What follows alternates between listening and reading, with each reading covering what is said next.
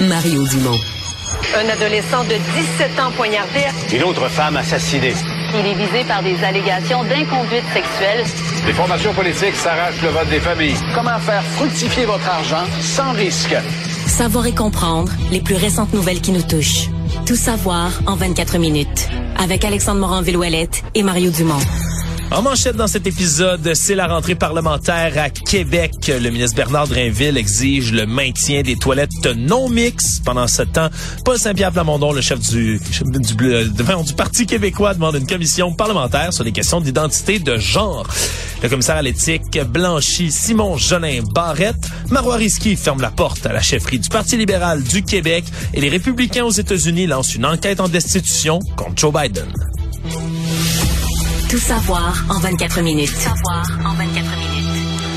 Bienvenue à Tout savoir en 24 minutes. Bonjour Mario. Bonjour. On dit que c'est compliqué de dire Paul Saint-Pierre Plamondon rapidement quand on nomme un sujet. C'est beaucoup Avec de beaucoup syllabes. de P aussi. Oui, exactement. C'est la rentrée parlementaire à Québec, Mario, aujourd'hui. On a eu droit à toutes sortes d'actualités, toutes sortes de nouvelles qui sont ressorties ben, de l'étude de différents projets de loi qui a commencé aujourd'hui, d'accrochements aussi en chambre. hein. Il y a eu des petits accrochages, des, Ouais. des, des petits accros, mais rien, rien. euh, non, rien à signaler qu'on n'a jamais vu dans le passé. Quand Non, même. rien d'extraordinaire, mais quand même. Des... Le premier vote électronique. Le premier vote électronique, il n'y a pas eu de bug, Marie. Non. Jusqu'à date, tout, tout, le monde a appuyé bien, sur son bouton, personne ne s'est trompé. tout s'est bien déroulé de ce côté-là. Ce mais que j'ai trouvé comique, c'est que c'est vraiment... euh, c'est comme, c'est comme une machine avec des chiffres dessus. T'as l'impression que c'est vraiment une adaptation technologique. On n'a pas fabriqué ou on n'a pas vraiment de machine. L'as-tu vu la machine? Non, je l'ai Ah, pas. je l'ai vu sur les réseaux sociaux. Il y a des députés qui l'ont montré, là, des- les photos.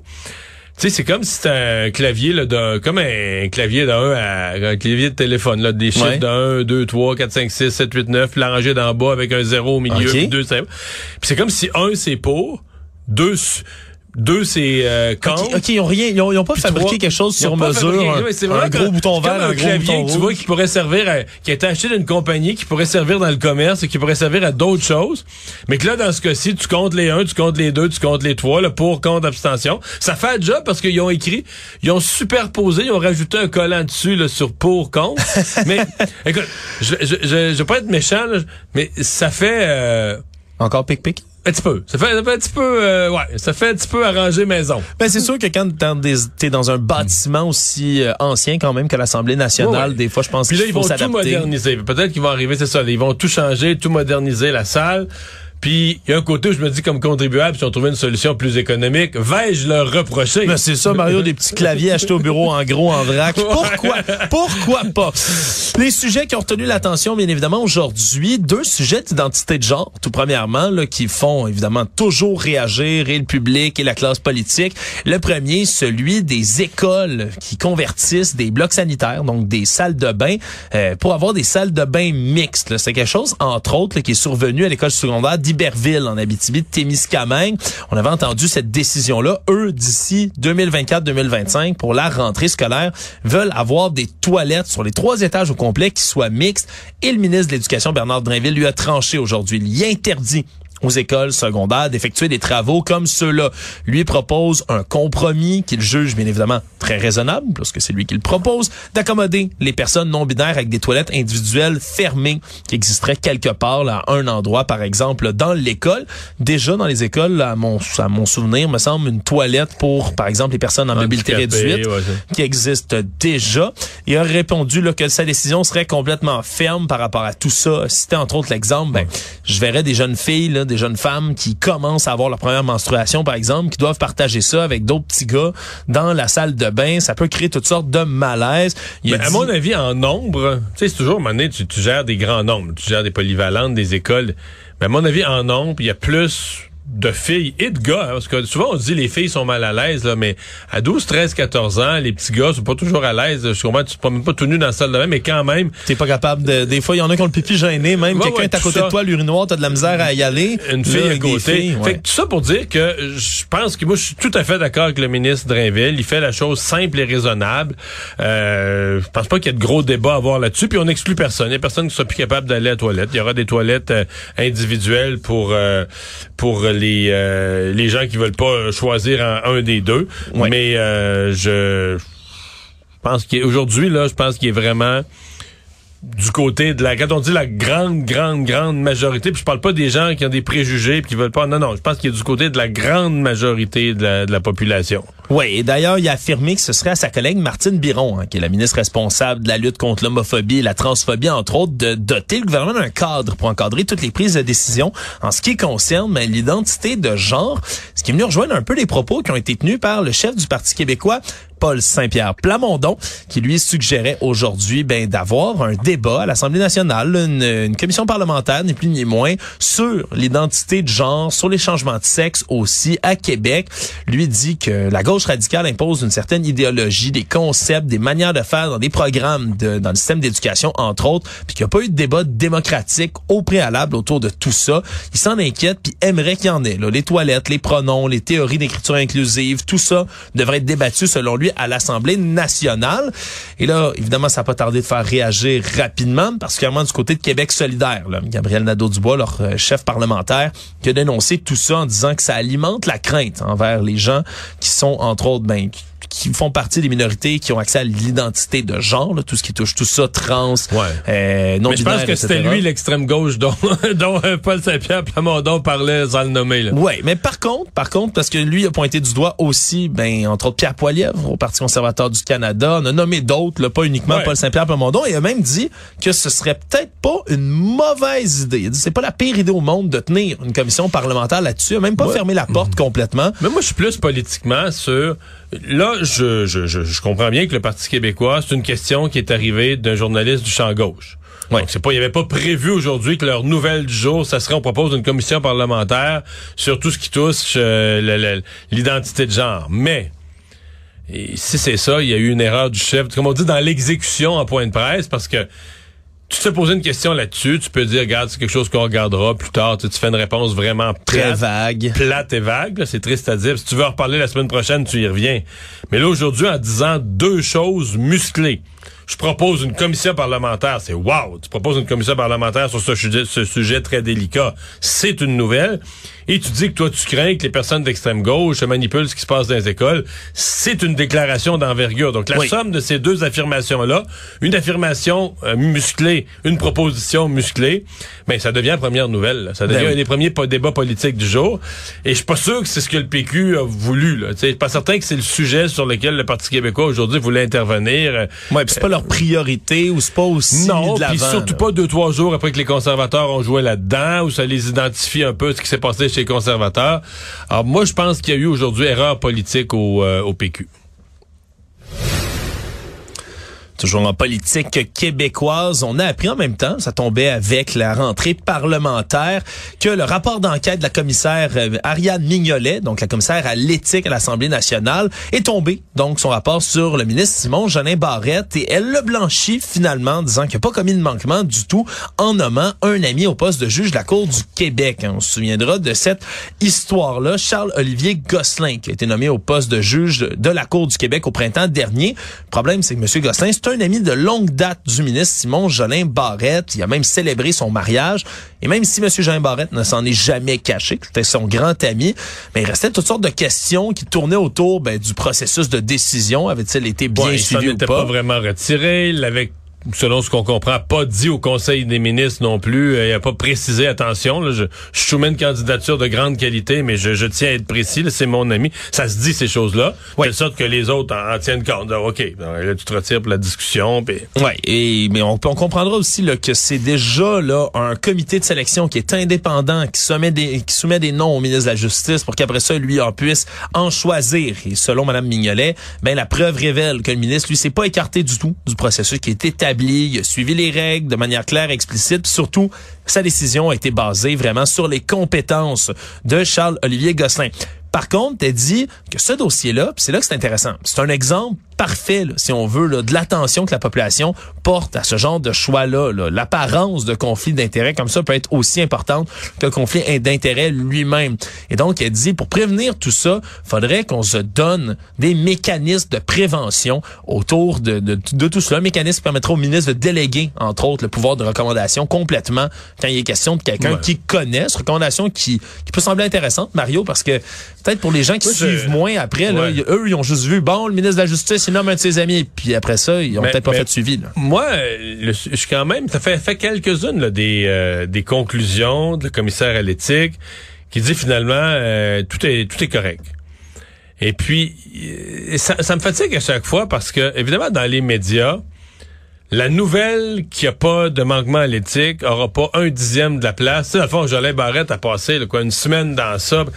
Euh, et c'est devenu tellement facile. Moi, mettons, là, je dis aux partis d'opposition, euh, hey, retenez-vous pas, là. N'importe quoi, vous voyez un article dans le journal, demandez une enquête du commissaire à l'éthique. Le commissaire à l'éthique dit jamais non. Parce qu'à première vue, c'est toujours, ah, voici une matière que je pourrais regarder. C'est son travail. pourquoi je l'étudierais pas? Donc, Puis là, ben, la nouvelle, les médias, on adore faire la nouvelle. Ah! Enquête de la commissaire à l'éthique sur tel ministre. Un ministre dans l'eau chaude. Puis là, trois jours, puis là, la fin de semaine d'après, on réanalyse, puis on suranalyse ça. Puis là, ben, après ça, ben, quatre mois après, quand plus personne se souvient trop tôt de c'était quoi le sujet, on dit, ah, finalement, euh, le commissaire à l'éthique sort son rapport, il n'y avait rien. C'est correct.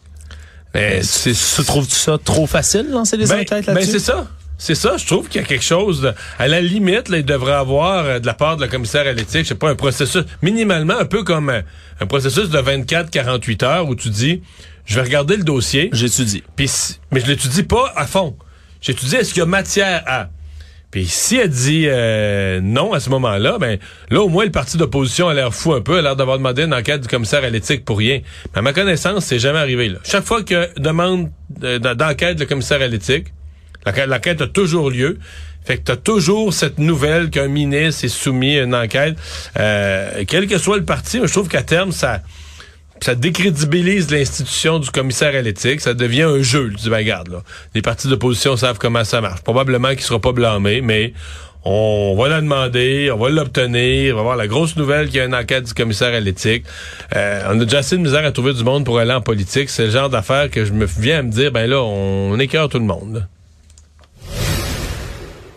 Autre pavé dans la mort qui a été lancé par une, autre entité aujourd'hui, Mario, à la rentrée parlementaire. C'est le Collège des médecins du Québec qui se présentait à l'ouverture des consultations sur le projet de loi 32 là, qui traite de la sécurisation culturelle dans les réseaux de la santé, particulièrement auprès des, euh, auprès des communautés autochtones au Québec. Ils ont euh, ils ont quand même été, pas été de main morte, Mario. Eux ont demandé littéralement à Québec de reconnaître l'intersectionnalité, le racisme systémique, en disant que c'est des mots avec lesquels le gouvernement est mal à l'aise, mais que c'est nécessaire de les reconnaître pour ensuite corriger la situation dans le réseau de la santé. Euh, ils ont parlé même d'une approche colonialiste et paternaliste du gouvernement, ce qui a fait sortir de ses gonds temporairement le ministre responsable des relations avec les Premières Nations et les Inuits, là, Yann Lafrenière, qui lui a dit que c'était un peu fort le café, tout ça, mais ça a quand même commencé là, de manière assez musclée, Mario, puis c'est un, un débat qui revient toujours pour la coalition Ouais, mais, dans le cas du Collège des médecins, c'est pas nouveau. Là. Dans l'affaire Joyce Echaquan, le Collège des médecins euh, avait dit là, qu'il y avait, selon eux, du racisme systémique dans le système de santé, même si eux, ils représentent les médecins. Dans le, ben, ils représentent pas les médecins, mais ils, défendent le public par rapport aux médecins. Ils, ils avaient pris cette position qui existait dans le réseau de la santé euh, du racisme systémique. Donc aujourd'hui, ils ont été exactement cohérents avec leur position, euh, leur position passée. Mais Ils n'ont pas lâché le morceau. Là. Ils Non. ont relevé, entre autres, que le terme autochtone s'écrivait dans le projet de loi partout avec un petit A et non pas un A majuscule en disant, mais là, vous diminuez les communautés autour de tout ça. M. Lafrenière s'est engagé à rectifier le tir, mais ils ont été très, un écrit très autochtone avec un grand A, Ouais, ça a de l'air. ça m'étonne parce que techniquement t'écris le, le nom de chacune des nations. Tu sais, je comprends qu'on doit décrire les nations, qu'on l'écrit avec un grand A, c'est le nom de la nation. Mais là, ce serait les nations autochtones, grand A. Ouais. Ah, OK. Voilà, ben ce serait ce serait comme pour les reconnaître comme une nation à part entière dans le reste du projet de loi. Ça peut être très pointilleux parfois en commission parlementaire, Mario, tu le sais. Oui, oui, oui. là, ça, c'est euh, plus que pointilleux. Le, le A majuscule, là, c'est une coche en haut de pointilleux. là. Voilà, donc c'est un, c'est un autre débat qui est relancé, mais c'est clair que pour euh, pour la coalition Avenir Québec, ma- euh, Avenir, ouais, Avenir Québec, Mario, toujours un espèce de débat de mots hein, qui s'organise, Ah, que ce soit pour reconnaître la crise du logement, que ce soit Mais pour reconnaître pas- le racisme. Sur la question du racisme systémique, oublie ça, là, ils céderont jamais. Là. Ouais. Jamais, jamais, jamais, jamais. Là. Actualité. Tout savoir en 24 minutes. C'est toujours l'occasion de poser des questions aux politiciens en rentrée parlementaire. Mario et une qui s'est fait cuisiner un peu par les journalistes, c'est la députée libérale Marois Rizki. Parce qu'en ce moment, on le sait, c'est un peu... euh, jouer à Où est Charlie en cherchant le nouveau chef du Parti libéral du Québec. Hein, la course à la chefferie qui euh, ne, ne, vole pas. Mario ne prend pas son envol en ce moment. Déjà, les députés, le chef intérimaire Marc Tanguay qui a dit non. Monsef Déragi, André Fortin ont dit non également. Ça se profile mal dans ce côté-là. Et pour Marois Risqué, est-ce que ce serait une option? Elle a avoué aujourd'hui que lorsqu'on l'a questionné à ce sujet, que ça l'attirait, qu'elle se sentirait prête à faire ça, mais a fermé la porte complètement. Et qu'est-ce qu'elle a montré comme preuve en même temps? Photo de son bébé Gabriel et de son chien en disant, regardez, j'ai une famille en ce moment. Elle a même dit que d'avoir un autre bébé, donc une deuxième grossesse, c'est dans les cartons actuellement. la dernière fois, elle avait dit que c'était ça la priorité, là, avant, avant de se lancer dans une chefferie. Mais, euh, je sais pas combien de fois il va falloir qu'elle le dise parce que comme il n'y a pas vraiment personne d'autre, les journalistes reviennent vers elle, ils reposent la question. Puis il y a des déçus qu'elle se lance pas, je pense. Oui, je pense aussi que les journalistes, c'est ça, entendent que dans le caucus, il y en a qui rêveraient de l'avoir. Pas tout le monde, hein. Non, fait pas, pas l'unanimité. non, non, non, non, fait pas l'unanimité. Mais là, elle l'a re, re, re, redit aujourd'hui. Mais je serais pas surpris qu'on ait encore la manchette dans deux semaines. Marois Risky ferme la porte, que ça revienne encore. Là, le problème, c'est, c'est qui qui cherche le plus, le chef du, du Parti libéral du Québec? Mario, le parti lui-même, les journalistes, la population, ben, ça cherche Il y a des gens dans le parti qui, qui cherchent, mais là, elles cherchent, parce qu'à un moment donné, ils sont partis avec une liste de 10 noms. Là, on est rendu à 1-2. Euh, Joël, les noms, les noms qui sont pas biffés sur la liste. Il reste Joël Lightbound, le député fédéral à Ah, Québec. Il a pas fermé la Pas porte fermé encore. la porte. Mais il s'est pas présenté dans Jean Talon. Non, parce que pour l'instant, là, le seul qui est en réflexion, c'est Frédéric Beauchemin, qui est le député de Marguerite Bourgeois. C'est le tout. seul. Il est- présentement, il est seul sur les rangs. Mais il est même pas sur les rangs, mais en tout cas, il est le seul à, à l'envisager sérieusement, qui est déjà dans le caucus. À partir de quel moment on commence à devenir vraiment paniqué? En étant le caucus comme ça? qu'on Oh, à mon pas avis, on est passé ça depuis longtemps, là. Ouais. Oui, oui, oui. on est passé ça. là. Un cas a été rapporté aujourd'hui, Mario, une femme qui dénonce, en portant plainte d'ailleurs au CIUS, qui est affilié à la résidence de personnes âgées où son père se trouvait. Une histoire de son de cet homme de 78 ans, justement Jean-Guy Dubé, père de Patricia Dubé, qui était dans sa RPA, résidence en soins intermédiaires euh, à Saguenay, dans laquelle il résidait depuis quelques années. Puis il a trouvé la mort le 6 septembre dernier, dans des circonstances un peu étranges. Il mangeait un steak et se serait étouffé avec le morceau de viande. Mais on parle d'une on parle comme une longue, comme s'il avait coupé une longue lanière là, sur Ouais. le long. Longueur d'un crayon, deux pouces de large. C'est à peu près comme ça qu'on l'a décrit. Le médecin même qui aurait confirmé à Patricia Dubé, sa fille, que c'est la première fois qu'il voyait un étouffement comme ça avec un morceau de steak comme Si beaucoup gros, trop long, si gros. Puis là, elle, elle se pose la question à savoir, là, mon, son père avait des tremblements de la difficulté à couper un aliment comme ça, un gros, une grosse pièce de steak, est-ce qu'on n'aurait pas dû couper d'avance? Puis après ça, Ou est-ce que c'est devant l'incapacité de couper qui s'est tanné puis qui l'a mis et essayé de, le- de, de le mâcher au ça- ouais, c'est ce qu'on essaie de comprendre en ce moment, Mario, le pour l'instant. tu lis l'histoire puis c'est curieux là, qu'est-ce qui a pu arriver. Ouais, ben, c'est Tragique, curieux, tragique. Le monsieur était pas 78 ans, il était pas si vieux que ça. Non, Euh, absolument tragique. On attend le rapport du coroner pour faire la lumière sur toute l'histoire. Mais Madame Dubé qui a demandé même aussi à voir les caméras à l'intérieur de la résidence personnes âgées, porter plainte officiellement au CIUS. Elle essaie de comprendre ça a été quoi les manœuvres de réanimation faites sur son père aussi par la suite, puis les circonstances de l'accident. Un cas un peu étrange, Mario. Là, Non, qui mourir vient- étouffé dans un établissement. S'il était seul dans sa maison, on dirait, ah, ben, c'est le risque, tu sais, c'est toujours plate d'être tu vis seul, personne peut t'aider en cas de détresse. Ouais. Mais dans une, dans un établissement, c'est spécial. Économie. Le magazine Protégez-vous s'est penché sur un énorme sondage, Mario, qui touche des répondants de 11 pays différents, là, au-dessus de 11 000 répondants, divisés entre l'Autriche, la Belgique, le Brésil, Slovénie, Thaïlande, Canada, et on en passe, sur les compagnies aériennes qui desservent, entre autres, mais les Canadiens. On a sondé le 23 compagnies aériennes qui se rapportent dans ce sondage-là pour évaluer ponctualité, enregistrement, nourriture, confort, Mario. Puis on établit tout ça et qui se retrouve en troisième position parmi tous ces transporteurs-là, ben c'est Air Transat qui trône là, taux de satisfaction 78% donc qui obtient des très très bons résultats. C'est toujours intéressant quand même de voir là, comment on a répondu parce que Air Canada Rouge, Air Canada Sunwing sont à 69, 61 et 61% de satisfaction de chaque côté. Mais quand on prend, là, dépendamment du critère, Mario, ça se corse. Ça se corse, hein, parce que Air Canada, avec le pourcentage, par exemple, de ponctualité à 55% seulement, ben, s'est retrouvé dans une liste d'insatisfaction, si tu veux. Ouais, mais euh, est-ce qu'on est sur Air Canada, les deux euh, compagnies qui se retrouvent pas mal dans le, les deux compagnies euh, d'ici qui se retrouvent dans le fond du peloton là, c'est Air Canada puis Sunwing. Il y a 23 compagnies analysées, c'est 21e, 22e qui se retrouvent à Air Canada et Sunwing Est-ce respectivement. qu'on est surpris? Ben, pas vraiment, Non, mais Mario. juste à, à suivre l'actualité, euh, des gens mal pris, des situations d'horreur. Ouais, puis, euh, on se dirait ah, peut-être qu'ils sont plus rapportés que les autres. Il pourrait toujours subsister un doute, Mario. Mais là, quand on a comme ça là, des consommateurs, puis pas juste des Canadiens qui suivent l'actualité d'Air Canada, non, non, tout des ça, gens là. de partout. 11 pays différents. Euh, C'est quand même frappant. Les compagnies du Moyen-Orient là, sont vraiment établies parmi les meilleures du monde. Les compagnies asiatiques aussi, remarque. Ouais. Euh, Emirates qui se trouve à 83% de satisfaction, Qatar Airways à 79 aussi là qui ont vraiment là, qui obtiennent de très bons résultats. Air Transat est à égalité à au troisième rang avec Swiss qui ont 78% également. Puis après ça ben il y, a y toujours des trucs qui me font sourire. Moi la nourriture par exemple, là, on rapporte entre autres puis c'est Qatar Airways puis Emirates justement qui ont vraiment là, la nourriture qui est la mieux cotée, Ouais, la mieux cotée, par mais- la clientèle. Sunwing, c'est médiocre. Transat, Pierre Canada, mauvaise note qu'on leur donne là, du côté de la nourriture. Donc, c'est toujours intéressant de savoir là, que pensent les gens là, dans le dans le marché là, de l'aviation, de, des transports qu'ils vont utiliser. Mais de voir que Air Transat se classe bien quand même, ça, on peut être fier un tout petit peu. Le monde. Aux États-Unis, le chef républicain de la Chambre des représentants, Kevin McCarthy, a annoncé officiellement aujourd'hui lancer une enquête en destitution du président Joe Biden. Pourquoi? Mais pour les affaires, Hunter Biden, son fils, aurait fait des affaires controversées à l'étranger.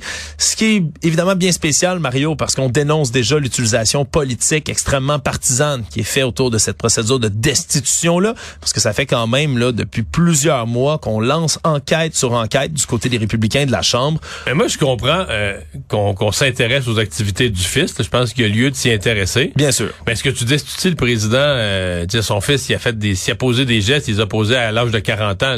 C'est pas. euh, Surtout qu'on a de la difficulté à prouver parce que son fils aurait posé ça pendant que Joe Biden était vice-président de Barack Obama. Il aurait utilisé le réseau, le nom de son père pour obtenir des affaires préférentielles avec d'autres pays. C'est de ça. Donc quoi, on l'accuse en ce moment. Puis ça fait partie des chefs là, pour lesquels on peut accuser si on extrapole, c'est trahison, corruption et autres crimes et délits majeurs. Les républicains visent pour corruption, mais surtout Mario, c'est que le problème, c'est que Kevin McCarthy, lui, pour devenir justement le chef républicain de la Chambre américaine des représentants, on se souviendra qu'il a dû être capable de rallier le vote de tous les républicains qui s'y trouvent. Le problème, c'est que dans cette faction-là, lui doit composer avec le groupe des MAGA, hein, des Make America Great Again, des gens qui sont extrêmement Trumpistes, qui, qui, eux suivent- veulent venger Trump. veulent non seulement venger Trump, mais eux poussent des politiques qui sont beaucoup plus extrêmes que d'autres plus modérés chez les républicains qui sont eux-mêmes là, ont déjà expliqué qu'ils sont contre le fait qu'on entreprenne cette procédure de destitution là parce que ça ça faisait partie de l'espèce d'entente si on veut. là. Il a dû négocier Kevin McCarthy avec un peu tout le monde la chambre en disant bon qu'est-ce que vous, vous voulez, qu'est-ce que vous voulez pour un choix élu? Ça faisait partie de ce que les MAGA voulaient là, pousser une enquête en destitution pour Joe Biden. Et même aujourd'hui Mario, ben ça a chez les républicains là en direct les deux des plus radicaux si on veut parmi les MAGA, le Matt Gates et Marjorie Taylor Greene qui se sont obstinés toute la journée sur les réseaux sociaux sur X entre autres en revendiquant chacun être à l'origine de cette procédure de destitution là. Matt Gates a quand même demandé à ce que Kevin McCarthy démissionne de son poste aujourd'hui. C'était compliqué de suivre ce qui se passait dans le Parti républicain, mais quoi qu'il en soit, va y avoir cette donc première enquête, procédure de destitution de Joe Biden, mais ça presque pas de chance de, de passer Mario, le voire quasi nul, parce que ben les démocrates sont majoritaires au Sénat. Et si jamais... Mais c'est pas clair que les républicains vont voter tous du même côté non plus. ça non plus. Donc, même si la Chambre des représentants trouvait Joe Biden inculpé, ce qui est arrivé exactement là, à Donald Trump, vous vous souviendrez, il a été inculpé, mais par la suite, donc, la procédure d'institution n'a pas abouti. Je rappelle que c'est jamais arrivé qu'un président américain a été destitué. Trois présidents ont été mis en accusation. C'est Andrew Johnson en, 60, en 1868, Bill Clinton, lui, en 1998, Donald Trump en 2019 et 2021. C'est arrivé deux fois tous ont été acquittés finalement. Le seul qui avait un peu plus de chance que ça se rende, ben, c'était Richard Nixon, lui qui a préféré démissionner après le scandale du Watergate. Résumer l'actualité en 24 minutes, c'est mission accomplie.